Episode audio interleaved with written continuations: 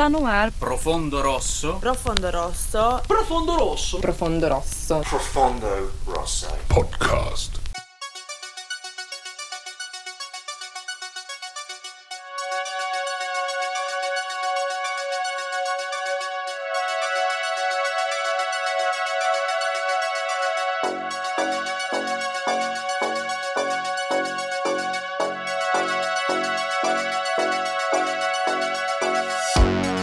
Muito bem, estamos no ar, está começando mais um Profundo Rosso Podcast, o seu podcast sobre cinema fantástico na internet. Eu sou o seu host, Rodrigo Marchetti, tenho aqui comigo sempre a presença do inigualável produtor e comentarista deste podcast, Mário Lucas Carbonero. Olá a todos, olá Rodrigo, mais um Profundo Rosso aí, dos últimos da temporada, e vamos lá que vamos ver o que nos aguarda para hoje. É, você aí que esteve dormindo perdeu alguns episódios e estamos nos encaminhando para o final da temporada. Este é o penúltimo episódio. Ainda teremos mais um antes de um pequeno break aí. Se perceberam que minha voz está mais sexy hoje do que o normal, é porque estou com uma sinusite cavernosa. Não é David, podem ficar tranquilos. Mas vamos lá, né? Quer mandar um último pedido, quer fazer uma lista aí para pedir para a terceira temporada do podcast, manda um e-mail para nós no profundorossocast@gmail.com e nos segue lá nas nossas redes sociais também, pode mandar direct comentários no arroba profundorossocast no Instagram ou no Facebook, facebook.com barra Profundo Rosso Podcast. Hoje aí um filme especialité para vocês, então, sem mais delongas, vamos ao filme do dia. Um artista e sua família compram a casa dos seus sonhos, mas com o tempo descobrem que a propriedade tem um misterioso passado e que o ex-inquilino quer mais do que simplesmente voltar para casa. E o filme de hoje é Doces para o Diabo, do título original The Devil's Candy, de 2015. Doces para o Diabo tem a direção e o roteiro de Sean Byrne. A partir de agora, esse programa terá spoilers. Então, se você ainda não assistiu The Devil's Candy, vai lá, assiste. A gente achou no serviço de streaming BR Darkflix, 9,90, micharia, assina lá, assiste e depois volta aqui, porque aqui a gente faz aquela análise aprofundada. Bora! Hora do show, porra! Bom, bora lá então, Lucas. Eu, especialmente, já começo dizendo aqui que eu gostei bastante desse filme. Foi um filme que me surpreendeu. E não é qualquer filme que tem na sua trilha sonora bandas como Pantera, Slayer, Metallica e Cavaleira Conspiracy, né? Para fazer qualquer headbanger aí se molhar de tanta emoção. Mas vou deixar aí para ti iniciar com os seus pensamentos.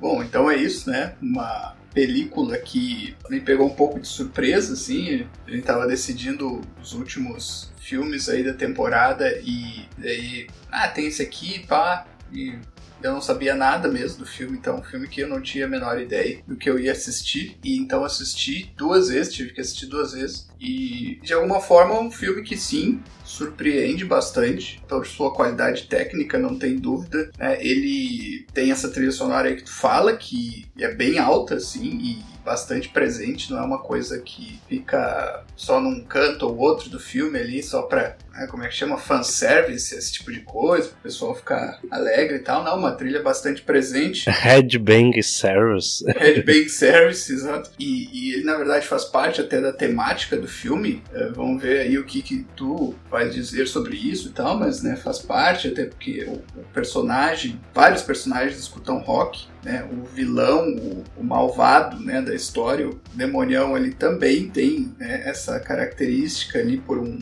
um, traço de personagem próprio dele e tudo isso, né? Então tem esse negócio de trilha sonora, o filme é muito bem filmado, uma fotografia muito legal, isso sem dúvida, né, as atuações bem sólidas, uma história que é também sólida, talvez assim um pouquinho, não não, não que ela seja muito pobre, não, não é isso, né? Mas ela é bem amarrada mesmo, ela não tem, ela não deixa muito, muitos fios soltos, não. Então ela é bem, bem compacta mesmo, né? Talvez, pro meu gosto, talvez podia ter um pouquinho mais de coisa, assim, né? Porque ela é bem. Tem ali uns momentos ali no meio do filme que tem um vai e volta que é quase sempre tá acontecendo a mesma coisa, assim, sob ângulos diferentes, assim, né? Em cenários diferentes, em situações diferentes, mas é. Então é esse vilão que vai e, e ataca alguém e daí foge e tá num hotel e alguma coisa assim. Então acaba ficando um pouco repetitivo, talvez por causa disso, mas nada que estrague muito, né? Agora, uh, eu não posso deixar de dizer que, pro meu gosto, e aí entra gosto pessoal mesmo, né? O filme ele realmente é muito soturno, né? Muito, muito pesado. Né? Me deixou uma sensação ruim e eu não sou, né? Há quem goste disso, há quem ache que, que realmente essa é uma coisa boa, assim, que tipo, não, gostei porque o filme né, me impactou bastante, embora de uma forma negativa. Mas eu achei pro meu gosto pesado demais, assim, no tom, né? na, na parte visceral também. Eu sei que o Rodrigo vai dizer que vai gostar, muito provavelmente. É, mas pro meu gosto isso acaba, acaba, sendo, acaba sendo um pouco indigesto, assim, nesse sentido. Né? Mas enfim, é o que o autor quis fazer e, e, não tinha como fazer de outro jeito, e, e, nesse sentido ele consegue fazer muito bem. O filme é muito visceral, é muito pesado, a, a temática, assim, e todo, todo o clima que ele tenta criar, assim, do, dessa presença demoníaca que a gente nota ali na história, é tudo muito efetivo, né? Só que, pro meu gosto pessoal, assim, por mais que goste de filme de terror, de um, de um susto, de uma coisa assim, eu achei que, né, pesou demais a mão nesse sentido, né? Então aí depois a gente vamos discutindo aí, uh, né? Vou deixar o Rodrigo falar agora, mas depois vou estender mais sobre isso, né? Mais além. É, eu acho que o filme sim tem um clima pesado. Na realidade, a primeira vez que eu assisti o trailer, bastante tempo, eu achei que ele fosse pesar mais a mão. Né? Eu acho, por exemplo, que ele não tem um clima tão pesado quanto o Hereditário e o Midsommar, uhum. né? O Hereditário ainda mais. O Hereditário sim para mim é um filme bem pesado, bem pessimista, melancólico, né? A gente falou aí sobre ele na primeira temporada. É, esse filme eu já vejo de forma diferente, até porque o final ele se encaminha para uma mensagem mais positiva, isso foi uma das coisas que me surpreendeu bastante. Mas uh, tu falou da história, sim, é, eu acho interessante porque a história, de certa forma, ela é uma história simples bem simples, assim. Sim. E o filme é curto, porque se tu tirar os créditos finais ali, ele tem uma hora e quinze, na realidade, né? Sim. São 79 minutos, seria uma hora e 19, mas o filme acaba antes disso, né? Ele acaba uma hora e 15, uma hora e 16 por aí. Então é um filme bem compacto, a trama é bem amarrada, apesar de ter aquele vai e volta ali que tu comentou, né? E aí eu acho que tem essa, essa questão do segmento ali que a gente vai cair de novo, ah, o arquétipo da jornada do herói e tal. Mas o filme me surpreendeu muito, assim, positivamente, exatamente muito pela essa questão técnica. Eu não esperava que o filme fosse tão bem tecnicamente executado, assim, a fotografia é muito boa, eles fazem bastante uso de câmera lenta para enfatizar, algum, eh, enfatizar algumas cenas, assim, principalmente aquele início. Sim. Eu achei muito foda os riffs de guitarra a lá Sun O, que por sinal é uma banda aí de noise metal, stoner, foda pra caramba, Doom, assim, que o, é os riffs que o, o, vilão toca ali meio no início, aqueles acordes abertos, assim. Aí é a minha, minha meu né, o fã headbanger ali sendo, né, tendo seu sonho realizado, mas, né, achei para quem curte assim é, é muito massa a forma como é colocado e aí faz o sentido também. E o que mais me surpreende nesse filme é a questão de ele não tratar os personagens que gostam de rock, de música pesada, como aquele estereótipo idiota, burro, né? Oh, metal, metaleiro. Sim. Né? Do que alguns filmes tratam, assim. Então, surpreende, né? Tipo, ah, uma família né, que gosta e tal, não deixa de ser uma família, né? Não deixa de ter esses laços e ter uma vida normal, assim, né? Então isso é uma coisa que surpreende bastante. E os personagens são muito carismáticos, né? Eu acho que as atuações são muito boas tanto do Jess, do personagem principal ali, da, da mãe, da filha, da Zoe.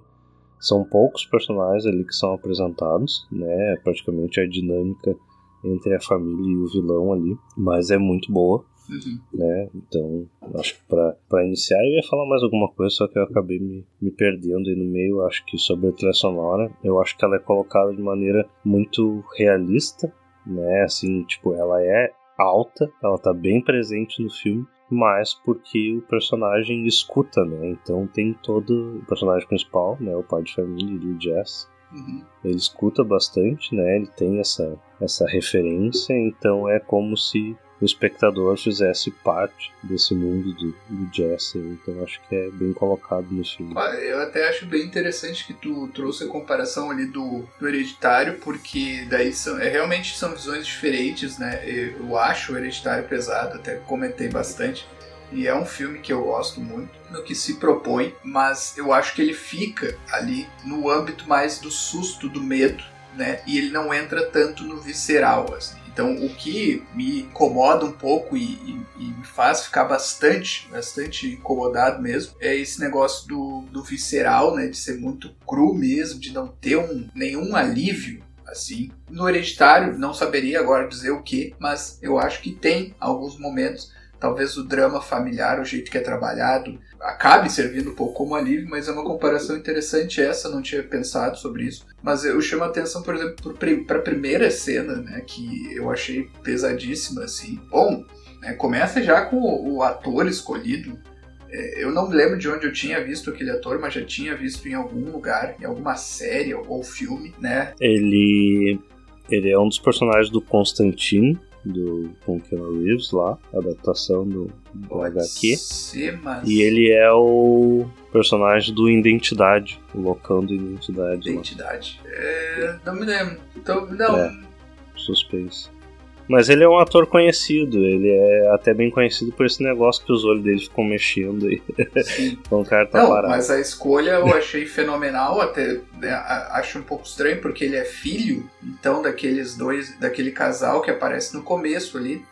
Mas, uhum. mas ele parece bastante velho, assim, também, para ser filho daquelas pessoas, alguma coisa estranha ali, uh, né? Talvez, né, sejam muito próximos de idade os atores, não sei. Mas enfim, a gente tem que aceitar então essa ideia de que ele é o filho. E aí, muito pesado mesmo aquela cena, esses slow motion, e fala, é realmente é bastante trabalhado. Né? Então aquilo ali já me deu um, um certo revertério no estômago ali naquele começo. Né? Então chamo bastante atenção para isso, mas não nego a, a, a execução é, quase perfeita, assim, dentro do que o filme propõe ali. E concordo, concordo que o, né, a família funciona muito bem, é, consegue então descrever essa família que ah, não é a família típica, como tu diz, assim, de, de filmes, né? Então é uma família assim um pouco mais, né, não sei, né? Vamos dizer que é uma família headbanger, né? Alternativo. Alternativo, não sei, pode ser, pode é. ser, mas alguém vai, talvez vá achar estranho o termo, não sei. Mas é, consegue pintar então muito bem esse, essa coisa, né? Também eu acho que o filme tem, apesar de não ser muito longo, a, a, o ritmo dele é bom, sim, né? Fora aqueles detalhezinhos ali do meio, mas não é tanto por causa de ritmo, né? Então eles conseguem né, trabalhar dentro de um tempo uh, bom, assim. Essa, então esse, esse fato de que eles vão para uma casa nova e aí essa transformação, né, do, do pai de família, a gente vê que ele é influenciado pela casa de, algum, de alguma forma misteriosa. Não sei se eu entendi bem é, né, o, que, que, o que, que é que realmente influencia, mas ele também começa a entrar nessas mesmas influências que o, Ray, esse vilão então, da história, tem. Claro, ele não, ele não chega a nenhuma via de fato, assim, a, a matar ninguém, nem ter desejo disso a princípio, sim, mas ele, ele começa a influenciar e começa então a pintar, né, ter algumas premonições e até alguns, algumas coisas que aconteceram no passado, talvez também estão, são incorporadas nessas pinturas dele. Né? Tudo isso eu achei muito interessante. É, o, a, a, começa com a história da casa, né? Então, que o, o Ray, que é o, o vilão ali, né? Que, que assassinou a mãe aí, ou o pai, a gente não, não sabe, até porque o corretor de imóveis mente ali, né? Uhum. de uma certa forma, mas então ele morava nessa casa, que eles se mudam já desconfio. Bom, eu se fosse morar nos Estados Unidos, já ia desconfiar. Né? casa muito barato, imagina. Sempre aconteceu alguma coisa. Sim. alguma coisa, né, cara? Mas. E aí ele ouve, né? Dá a entender que ele ouve a mesma voz que o Ray ouvia, né? E, e influenciava ele ali, tudo, e isso começa a, ele começa a incorporar isso nas pinturas e a primeira pintura que ele faz é a do crucifixo, né, de cabeça para baixo ali, que é uma no início do filme quando acontece uma cena ali, o crucifixo tem ele cai, né, e, e vira ali e fica aquela marca na parede ali, como, né, tivesse a poeira em volta, então ficou aquela marca ali que é o que ele acaba pintando. Uhum. E eu acho interessante como ele coloca já numa visão de quem teve banda, quem gosta do estilo, tudo. Como é difícil o cara se adaptar, né, à arte, e a gente tem ali um pequeno paralelo ali entre fazer o que se gosta, né, e o que se precisa para ganhar dinheiro. Então, o Jazz tem que pintar borboletas aí para vender quadros para o banco né? Que é uma coisa que não faz parte da, da arte em si, daquilo que ele curte, né? Uhum. E conforme ele vai uh, tendo essa influência da casa, então os quadros, as pinturas deles come, dele começam a ficar mais sombrias, entra numa espécie de transe ali. E eu acho muito legal como eles fazem esse paralelo com a música, né? Que o metal, o heavy metal, ele sempre foi um, um estilo que foi muito estigmatizado como coisa do diabo né? E, e, e, como eles colocam isso ali de uma forma diferente, né? Pois é. Que não é por causa disso, né? Até o, o próprio Ray ele toca uns riffzão de guitarra pesado para não escutar as vozes na cabeça dele. Exato. Né? Então isso é isso é faz uma tem uma dissonância ali, uma, uma coisa diferente que é que é muito eu, interessante. Eu achei. eu achei curioso isso porque no começo eu tive uma impressão de que é, o filme estava tentando estabelecer alguma ligação entre essa possessão do Ray, ou o que quer que seja ali, que não é tão bem explicado, e a música, né? E eu achei estranho, uhum. porque não faria muito sentido, assim, da parte do, do filme alternativo, é, fazer uma crítica, vamos dizer assim, a uma música pesada e tal. E acho que não é isso, tenho praticamente certeza que não é isso, mas ao mesmo tempo tem alguma ligação, assim, meio estranha ali entre, né? Porque o cara escuta, né? O Ray escuta, ele usa para abafar, como tu disse, é, as vozes, mas o outro cara também escuta, ele acaba sendo também influenciado por essa força ruim da casa. Então, realmente não é isso, não é que os filmes estejam dando a entender que é ruim escutar né, essa coisa pesada, mas eu achei muito curioso. Não sei se tu tinha alguma. Eu não cheguei a uma conclusão muito, muito clara sobre isso, mas não sei se tu tens alguma conclusão e tal sobre isso. É, sobre isso, não. Eu tenho mais ou menos uma ideia de conclusão sobre o final assim, mas sobre a música em si no filme, não, assim, é só Também o não. fato interessante esse que não é colocado de tipo, ah, o cara sofre uma influência porque ele escuta esse tipo de música. Na realidade, não fica, isso é tratado de uma, não fica, não, de uma forma de diferente. Não, não, não fica estabelecido, mas ao mesmo tempo ela tá ali, né? Cria, cria uma certa dúvida a respeito disso. Mas acho que não dá para chegar a uma conclusão. A gente sabe que o, o, o, autor, né, por, por coisas que a gente lê aí pela internet, o cara gosta de, de rock e tudo, então não é não é uma crítica. Né? Sim, sim, Mas achei, mas achei interessante a ligação nesse ponto, assim. Também é interessante que a mãe na família ali, ela não, ela parece não ser headbanger. Não, é, eu sei não ouvi esse, essa coisa de rock. Ela tem a cena até que ela pede para baixar a música, para trocar a música do carro e tal e coisa.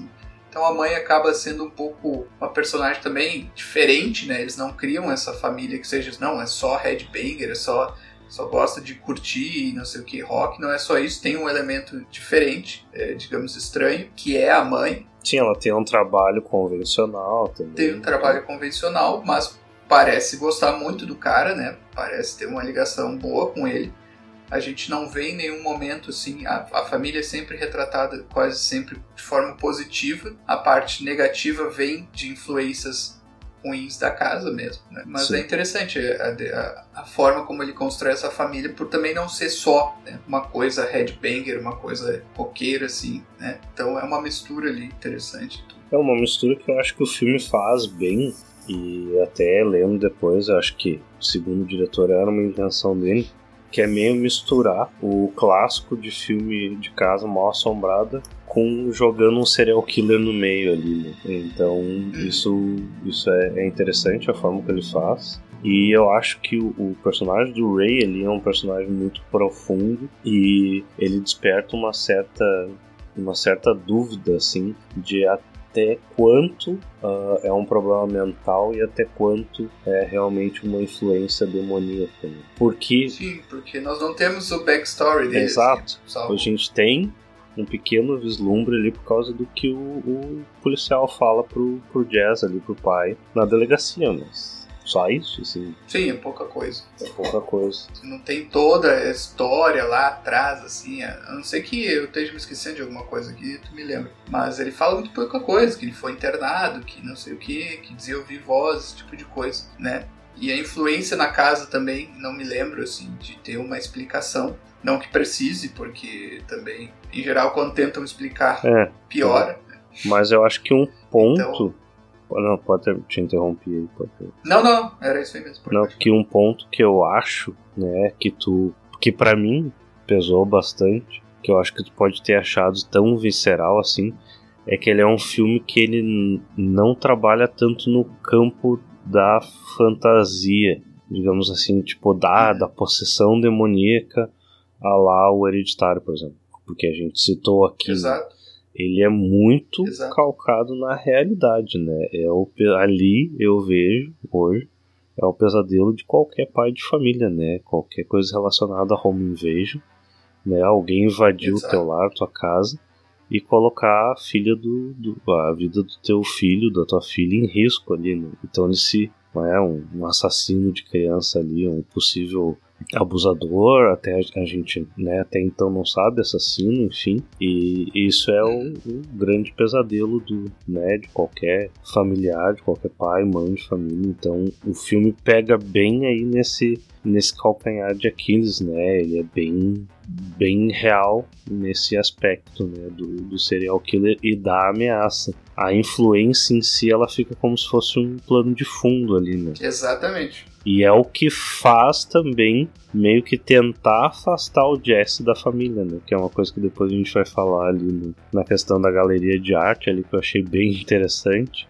Mas é meio que isso, assim, né? A influência tenta afastar ele do bem da família enquanto existe essa ameaça aí por rondando. Né? Exatamente, é, eu acho que tu acertou bem no alvo aí, que realmente ele, o filme não te dá essa, esse negócio aí um pouco invocação do mal, né, um pouco hereditário, talvez no hereditário também não é. tem essa, não tem esse negócio, não, nós vamos fazer aqui um ritual, um exorcismo, qualquer coisa, aí a gente vai resolver daí a questão, né, o filme não te dá isso, ele traz um personagem que é muito carne e osso mesmo, né? E gigante, com uma aparência é, um pouco incomodativa, vamos dizer assim. E realmente, e tudo que acontece é muito calcado na realidade é, física mesmo. O cara invade a casa, o cara rapta as pessoas, o cara ataca as crianças ali estão brincando na rua e etc. Né? Então é tudo uma coisa que tudo bem, pode ter uma influência no fundo, uma influência uh, sobrenatural,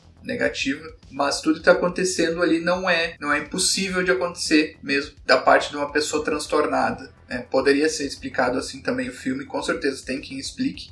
Eu acho que a influência sobrenatural é bem clara, né? mas pode sempre ter aquele que vai dizer que não, é só uma, uma metáfora que seja né? para a doença mental. Uhum. Né? Que eu não acho que seja, de novo, né? Eu acredito no que o filme está me dizendo ali, mas é bem isso aí mesmo. O negócio do home invasion é uma coisa muito forte no filme. O cara entra na casa várias vezes e é uma coisa que aterroriza todo mundo, sem dúvida. É, isso aí é até uma dica aí para vocês, né, cara? Por favor, né?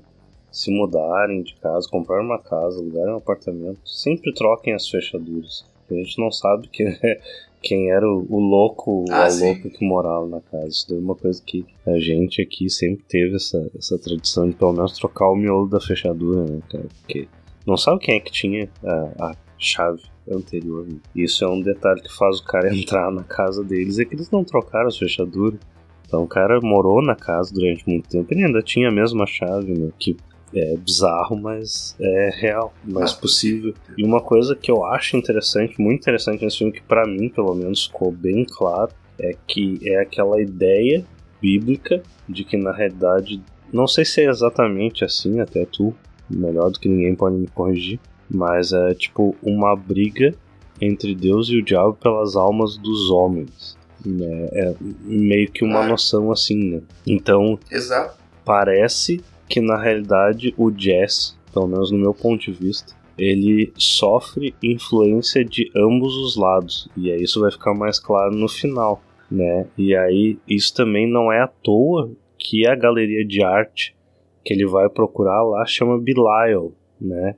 Que Belial, Belial em inglês, é o, na Bíblia, segundo a Bíblia, ele é o demônio da sedução, uma criatura que corrompe as pessoas e as faz enlouquecer. Então, ali, Sim. naquela galeria de arte ali, parece uma coisa, né, muito muito isso assim, né? Ela é toda dark, aquela recepcionista, né, meio Sim, sim. estranha Toda ali. de vermelho, bem- e- é bem sugestivo. Toda de vermelho. É bem sugestivo. O quadro que ele leva é o que né, chama a atenção. E ele consegue, então, com, com o Leonard lá, né? O personagem e tal. Quando o cara vai na casa dele ali, cara, ali parece muito a personificação do diabo. Me lembrou muito o Alpatino no, no Advogado do Diabo Sem ali, dúvida. né? Aquela coisa da sedução. Ah, a gente tá tomando sangue da terra. Ah, o que, que é isso? Ah, último conhaque, o conhaque mais caro do mundo. E ele cita, né, que cada escolha ah, gera um sacrifício, né? Então Sim, ele escolhe não beber, não ficar ali para conseguir ir buscar a filha dele, né? E, e não é coincidência o horário que eles, para mim pelo menos, né? Que eles queriam um horário coincidir com o horário que a criança estava na escola. Uhum.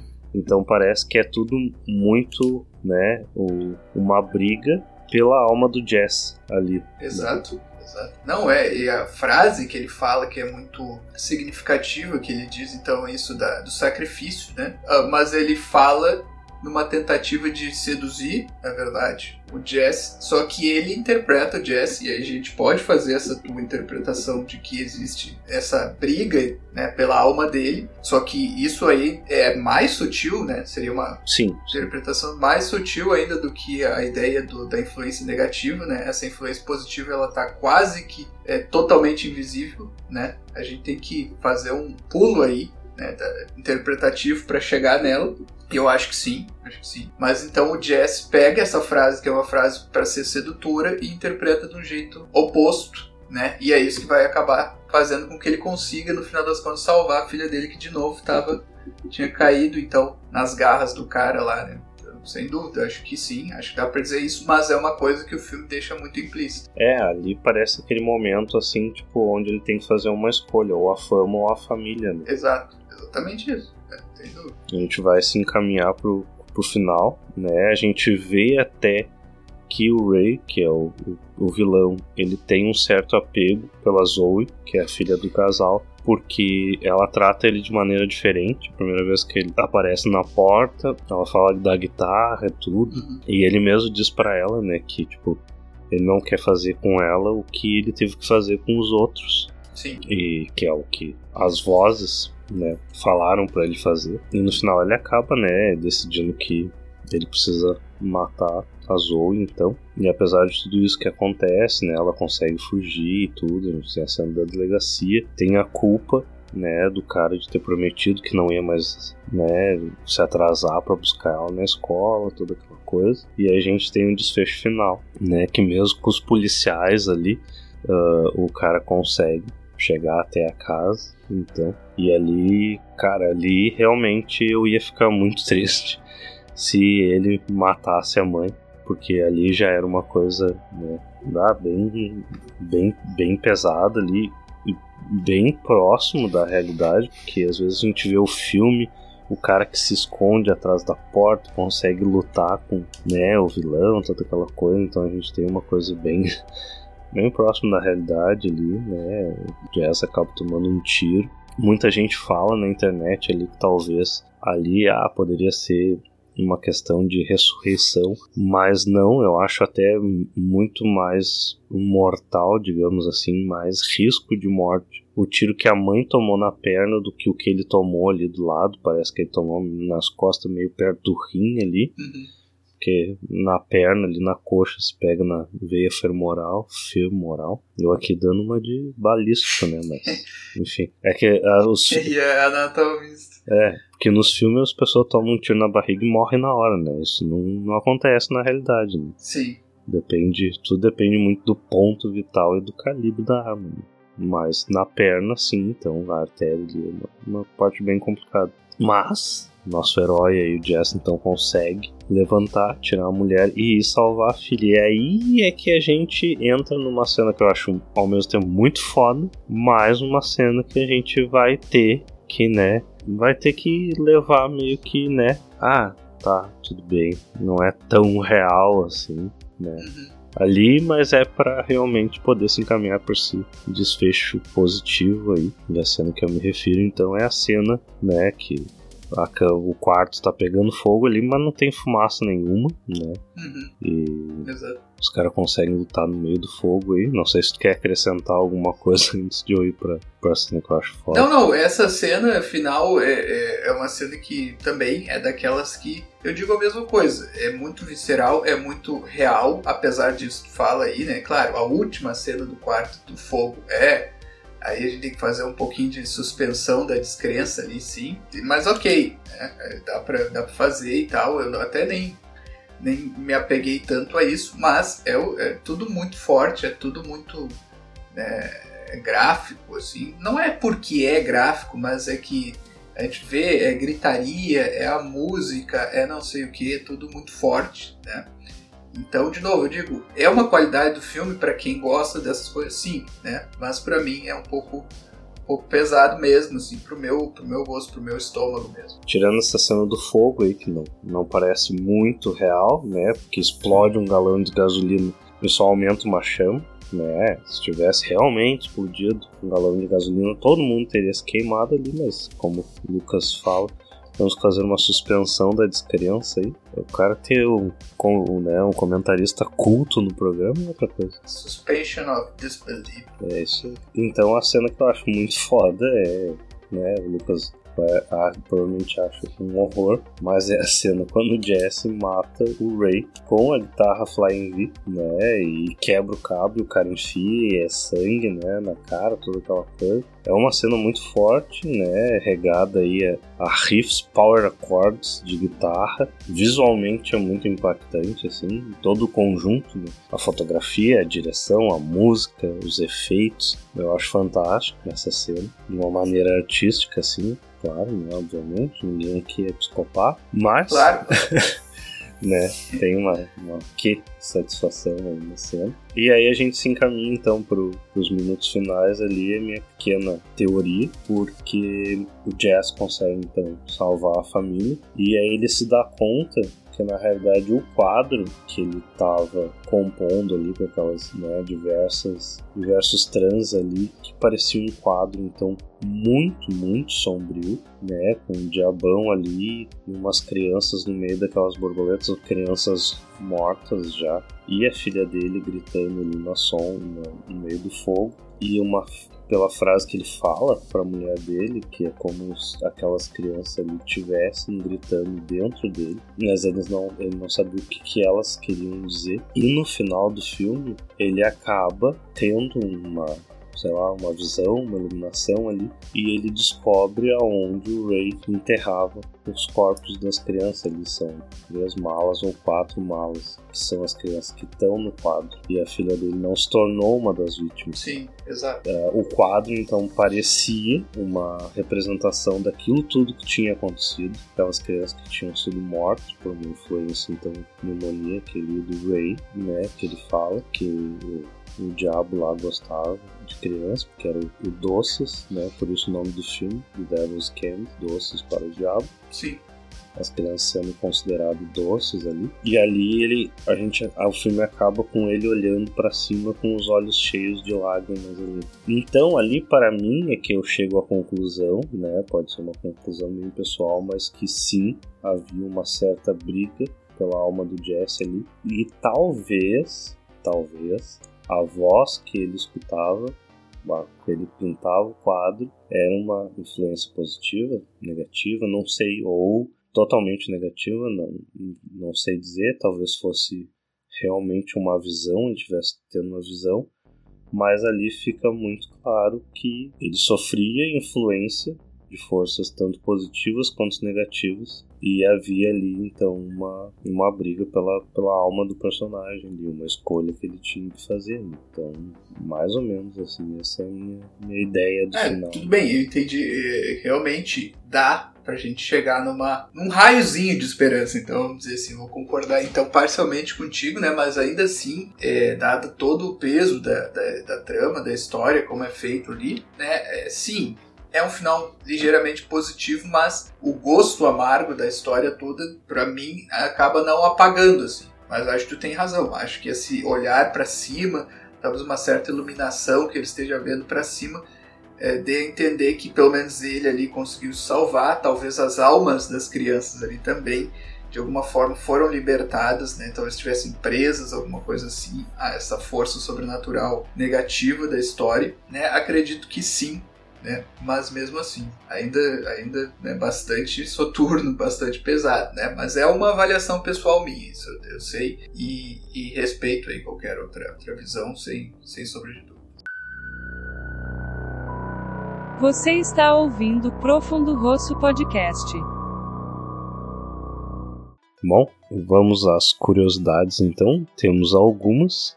Bom, a primeira delas então é que a música do Nick Cave Head Right Hand foi a inspiração para o Sean Byrne escrever o Doces para o Diabo. Essa eu não conheço, né? Gosto muito do Boatman's Call, mas essa aí específica.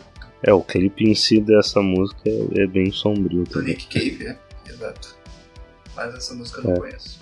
Segunda curiosidade, então, é que o cabelo do Ethan Embry, que é o Jazz, nosso protagonista, é uma peruca. Dava pra se, se imaginar, né? Sério? Eu não, eu não, não notei. Acho que eu não consigo captar o que é peruca o que não é. É, aquele cabelinho dele lá, Kurt Cobain lá, é uma peruca. Uma curiosidade também que eu percebi depois eu fui procurar é que o pastor, né, que o padre ali, aliás, que aparece na TV dando o sermão ali enquanto o Ray se prepara para matar uma das vítimas dele ali, é o ator que interpretou o cara que, que assassina a prostituta lá no Seven, que a gente comentou no último episódio sobre a atuação dele ali, é o mesmo ator. Né? Então, olha aí, ó. Sem querer, fizemos um link aí com o episódio passado. Se você ainda não assistiu, vai lá na nossa playlist e assiste. Assiste não, né? Ouve, pô. Isso. A última curiosidade, então, é que For Whom the Beltles, do Metallica, é a faixa que estoura aí os altos falantes dos créditos finais. E o Sean Byrne não podia ser mais grato à banda, né? Que Metallica, como sempre, né? Sendo estrelão aí. Os caras pediram para assistir o filme antes. para saber se eles iam ceder a música ou não, né? E eles aí gostaram do filme e tudo decidiram oferecer a música por um preço bem razoável. Não divulgado de qualquer forma. E aí o, o diretor até comenta, abre aspas, depois de ter os Beatles do metal do seu lado, todas as outras bandas se juntaram e permitiram que pudéssemos obter essa trilha sonora realmente ótima, fecha aspas. É, não, chama atenção, né? Porque é uma trilha sonora muito de músicas muito conhecidas e com certeza nada baratas de se colocar num filme. E é um filme independente. Uh, independente, então isso impressiona bastante mesmo.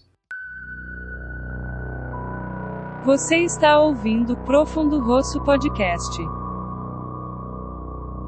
Bom, ficaram curiosos para saberem as nossas notas, mas antes temos aí o IMDB e o Rotten Tomatoes com Lucas Carboneira. É isso aí. E então, no IMDB temos a nota de 6,4 com 18 mil pessoas votando para ela, né? Uma nota né, meio de caminho aí, pessoal. Até esperava um pouco mais, assim, pessoal do MDB, mas não foi, né? E mas já no Rotten Tomatoes temos por parte dos críticos, né, Por algum motivo, os críticos aqui sempre adoram os filmes que a gente traz.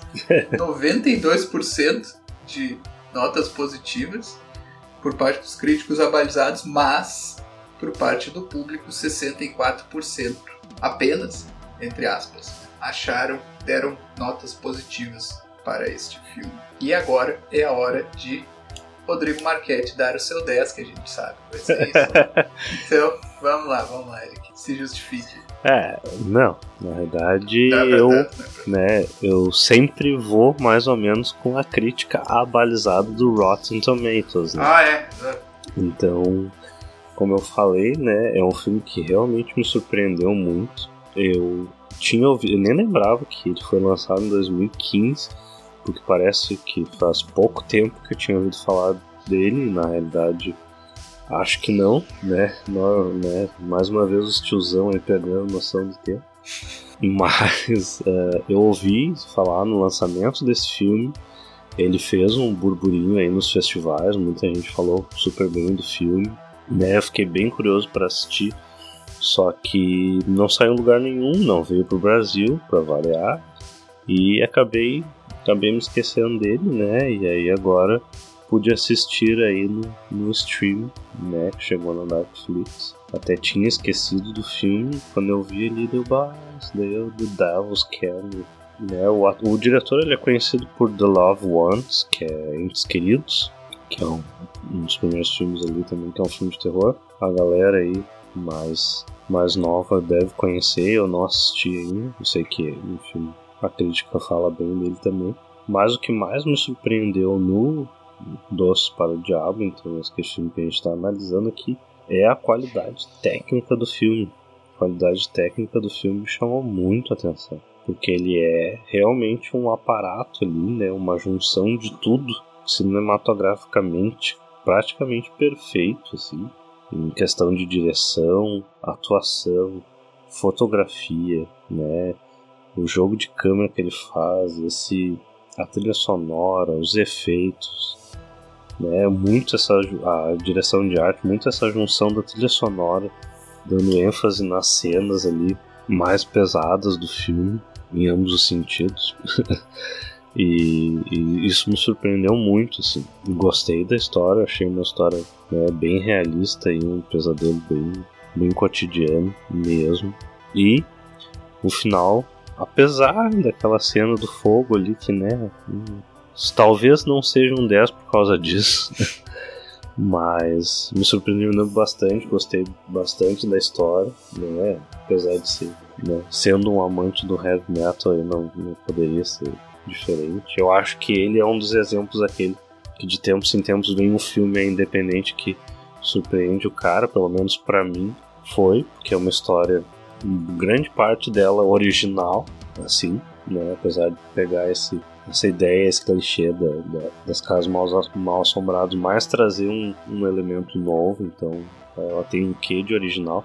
Então, para mim, por isso a minha nota é um 9 redondo para ele. Aconselho aí todo mundo, claro que né, se sentir aí confortável com um filme matemático um pouco mais pesado, mas muito melhor que Hereditário, na minha opinião aí. Vamos criar uma polêmica, mas é isso aí, nove. Olha só, teve até provocação. Eu sabia que quando veio o Hereditário lá no começo era pra, pra preparar alguma coisa. Mas tudo bem, não tem problema. Então, quanto a mim, é, é, realmente concordo com a parte da técnica, sim, né? Isso aí não tem dúvida. No que o filme se propõe, é claro que ele tem limitações que é mais de orçamento do que qualquer outra coisa, mas é, com o que ele tinha, eu acho que ele fez até mais do que. Né, é, isso na fotografia, cinematografia como um todo, fez mais do que se esperaria dele. Acho que sim. Então isso aí dá para dar uma nota muito alta. Né? Isso vai atuação, música, direção, é, fotografia, tudo isso. Né? Mas é, realmente eu, eu não posso ignorar o fato do meu gosto pessoal, né? Não é o tipo de filme que eu me sinto confortável assistindo e, e, bom, né? Cada um, cada um. E eu gosto de filmes de terror, não estaria fazendo aqui o podcast, né? Mas tem alguns gêneros que não, não, né? Apesar de, de fazer todas as devidas ressalvas quando é o caso, como nesse, desse filme aqui, de que é tecnicamente muito bom. A história é boa, embora simples, é, eu acho que essa palavra que o Rodrigo usou é a melhor, é simples, uh, não, não faz muitas aventuras assim de, de explicação, de, de pano de fundo, de tentar dar muita, muita, muito embasamento, não, ele fica no básico e funciona. Né? Eu gosto de uma história um pouco mais trabalhada, mas sei também que eh, no caso desse filme não ia ter como, muito provavelmente a escolha foi certa por uma história mais simples. Né? Mas então, por, por essa questão do gosto pessoal, minha nota vai cair bastante. Mas todas as ressalvas foram feitas, acho que o pessoal entendeu bem aí. Então a minha nota vai ser um 6,8. E é isso, é por gosto pessoal, não é por ter achado o filme ruim em si, não é isso. Ó, o Rodrigo ficou, o Rodrigo ficou frustrado. Ah, né? O cara gosta de hereditário não gosta do Devil's Canyon, né? Vai saber. Ah, mas é bem diferente. É bem diferente. mas é isso aí, não. Cada um com seus problemas. Cada um, cada, cada um com seus problemas, é isso aí, né? mas é isso aí. Já acabou, Jéssica? Sim, acabou. Bom, era isso então. Pessoinhas da internet gostaram deste episódio, não gostaram? Reclama aí. Escreve um e-mail para nós no profundoroscast@gmail.com e se liga aí que este foi o penúltimo episódio, então temos mais um episódio apenas desta temporada do Profundo Rosso Podcast. Quer pedir alguma coisa? Dicas, sugestões? Pelo amor de Deus, deixa eu escolher o filme do último episódio. Não sei, saberemos. Quer tentar? Manda aí um direct para nós, escreve lá nos comentários, nas nossas redes sociais, no Instagram, arroba profundoroscast e no Facebook, facebook.com barra Podcast. Eu sei qual será o último filme da temporada, mas não vou falar nada ainda, apesar de o Lucas ter dado uma nota baixíssima para essa pequena gema aí do terror indie moderno, mas vou... Ou seja, a gente sabe que vai vir a vingança no próximo episódio aí. Ah, com certeza, né? mas... o Rodrigo é vingativo. Eu sou muito vingativo. mas deixa aí então um espaço para as... o Lucas, as últimas palavras as últimas palavras. E, e, então é, já tá escolhido, né? A não ser que venha uma dica muito da boa aí, né, do pessoal. E mas a princípio então esse filme aí vai ser um filme que a gente já várias vezes comentou aí no, no podcast. Com... E para quem é assíduo aí do programa sabe que é o filme favorito do Lucas. É, olha aí, já começou. E, e dizem, né? Isso é o que dizem. Mas quem ouve o programa, então, com essa referência vai saber. Mas é isso. Então, nos vemos no, no próximo e no último da temporada. É, eu desde já agradeço a presença e a audiência de todos vocês. Não quero dizer que o filme começa com P e termina com Co, mas larguei aí. Está no ar ao Léo. Olha só, a vingança já começou. ah, ainda tem mais no próximo episódio. Tem um, um episódio inteiro para me vingar. Mas é mostrem aí que o Lucas não está sozinho. Assistam o Doces para o Diabo, The Devil's Can, e comentem lá para nós o que, que vocês acharam desse filme, né? Eu estou viajando na maionese, o filme não é tudo isso. Manda lá para nós. Era isso? Uma boa noite então para vocês. Bons sonhos e até o próximo episódio. Valeu! Valeu!